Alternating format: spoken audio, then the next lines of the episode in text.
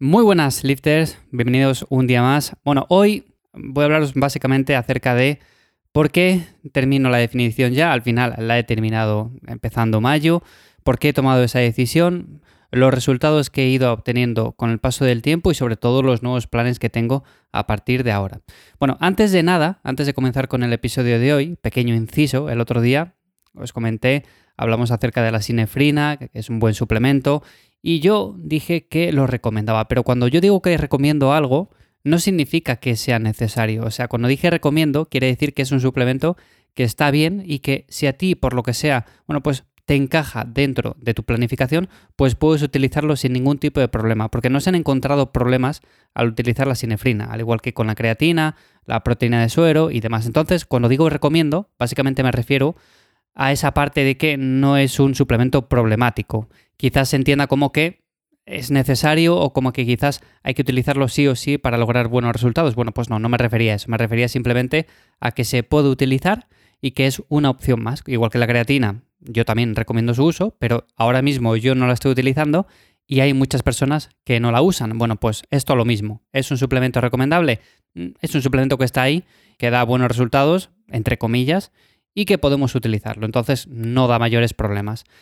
Bueno, aclarado este pequeño inciso, como digo, quiero hablar acerca de cómo he terminado la definición. Básicamente el motivo mayoritario es porque he visto una bajada brusca del rendimiento estas últimas semanas y es que os he ido contando según van pasando los meses, las semanas, ya sabéis que empecé más o menos por enero, entonces según pasaba el tiempo yo me encontraba bastante bien, de hecho mantenía las marcas bastante bien y el porcentaje graso iba bajando pues también muy bien. De hecho, las primeras semanas bajó bastante, luego parecía que estaba ahí en un punto medio en el cual iba bajando más lentamente y luego volvió a bajar bastante.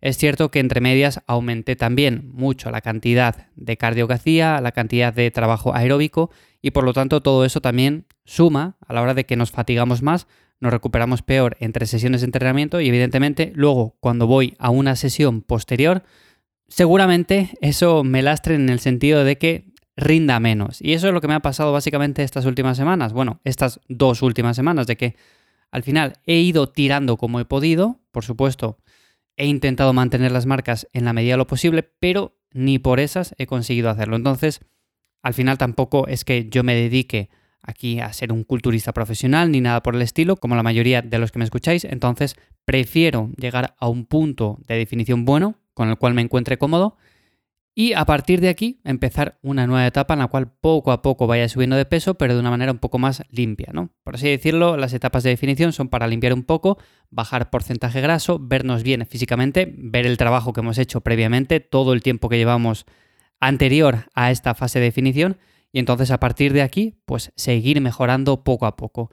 Y es básicamente por eso, por lo que le he cortado. El principal motivo es ese, porque he visto una bajada de rendimiento bastante bestia estas dos últimas semanas y digo, bueno, pues mira, ¿qué más me da alargarlo dos semanas más, una semana más o tres semanas más? Si total, el objetivo ya está casi, casi cubierto, o sea, he llegado a un porcentaje graso que me gusta, con el cual me encuentro cómodo, entonces, bueno, pues a partir de aquí vamos a disfrutar un poco más también del entrenamiento, vamos a ir con un poco más de energía y descanso también un poco, que también me viene bien porque como digo, llevo desde mediados de enero con esta fase de definición y quieras que no, ya se va haciendo un poco cuesta arriba. Entonces, ese sería el principal motivo.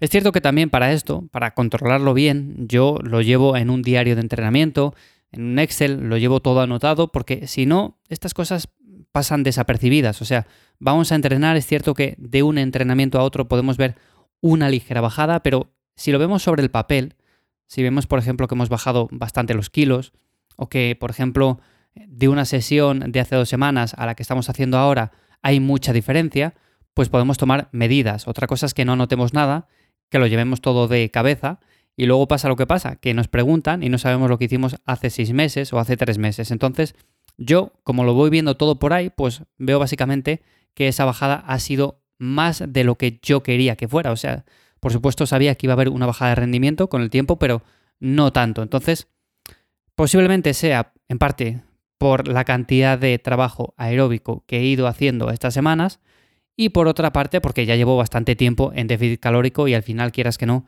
el cuerpo no da más de sí. Lo más destacable de esta etapa, eso sí, es que no he necesitado bajar mucho las calorías, en parte porque, como digo, he subido bastante la cantidad de cardio, he mantenido bastante a raya las posibles molestias que venía arrastrando del año pasado, eso es algo que tenía muy en mente, básicamente porque llevaba muchos meses en 2021 con ciertas molestias, que si en la parte de los hombros, que si en la parte de las rodillas, que si en la parte de la cadera, bueno, pequeñas cosas que es cierto que puedes entrenar con ellas, pero que tienes ahí un poco ya que te van lastrando, que vas a entrenar y que estás pensando en ellas. Entonces, quieras que no, no vas cómodo del todo.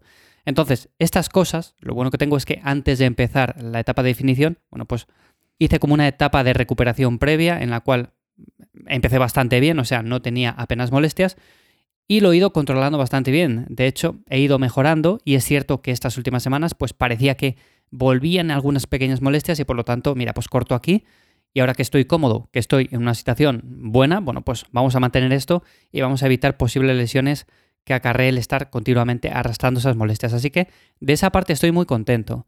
Y por otra parte también de que no he tenido bajones bruscos de rendimiento, salvo en esta última etapa. Como digo, han ido pasando las semanas, he ido bastante bien, incluso he progresado mínimamente en algún ejercicio. Y ahora, estas dos últimas semanas, pues sí que es cierto que la bajada ha sido bastante bestia, pero bueno, como digo, son dos semanas, tampoco pasa nada. Lo malo es que hubiera sido desde el principio. Los nuevos planes ahora son bastante simples, o sea, realmente lo que quiero hacer es, lo primero, descansar un poco, o sea, tomarme este mes más o menos de relax, todo mayo, quizás hasta mediados de junio, y entrenar un poco por sensaciones. Es cierto que esto no lo suelo recomendar casi nunca, porque lo mejor es llevar un registro con lo que vamos haciendo, lo vamos anotando todo y ya está. Pero cuando me refiero a sensaciones me refiero a llevar un entrenamiento más o menos pautado, más o menos correcto, pero que si por ejemplo un día te apetece hacer sentadilla en lugar de otra variante, bueno, pues haces sentadilla y ya está. O te gusta hacer un ejercicio un poco más analítico que trabaje una zona en concreto, pues haces ese y lo cambias por otro, no pasa nada. Entonces un poco por sensaciones, luego si tienes un poco más de fatiga, descansas algún día más, metes un poco menos de volumen, si tienes un poco menos de fatiga, bueno, pues puedes darle un poco más de caña. En definitiva, entrenar un poco sin ajustarse tanto al papel, autorregulando todo esto, autorregulando las cargas, autorregulando los ejercicios que voy haciendo. Y básicamente eso, eso es lo que voy a dedicar este mes, mes y medio y a partir de entonces, bueno, pues plantearé un esquema para empezar a ganar de nuevo masa muscular. Es cierto que ahora no voy a controlar tanto el tema de la comida, voy a intentar mantener el porcentaje graso en la medida de lo posible, pero no voy a controlar tanto el hecho de, mira, pues tengo que comer exactamente estos gramos de frutos secos o estos gramos de fruta o de arroz o de carne. Bueno, pues no voy a controlar tanto todo eso, pero es cierto que aunque suba algún kilo, porque eso siempre pasa, ¿no? Pero aunque suba algún kilo, el porcentaje graso va a mantenerse más o menos estable y voy a poder entrenar un poco mejor. Entre descansar un poco más, comer un poco más, aflojar el nivel de intensidad de los entrenamientos. Y todo esto, bueno, pues al final hará que cree una buena base para empezar a mediados de junio con una nueva etapa de volumen, poco a poco subiendo y con muchas ganas. Así que bueno, así ha sido básicamente la definición, así lo he hecho. Es cierto que muchos me pedís a veces cifras eh, concretas, pero realmente cada persona es un mundo. O sea, yo por ejemplo puedo decir que he perdido tanta grasa o que tengo una cintura de tantos centímetros o que tengo un brazo de X centímetros.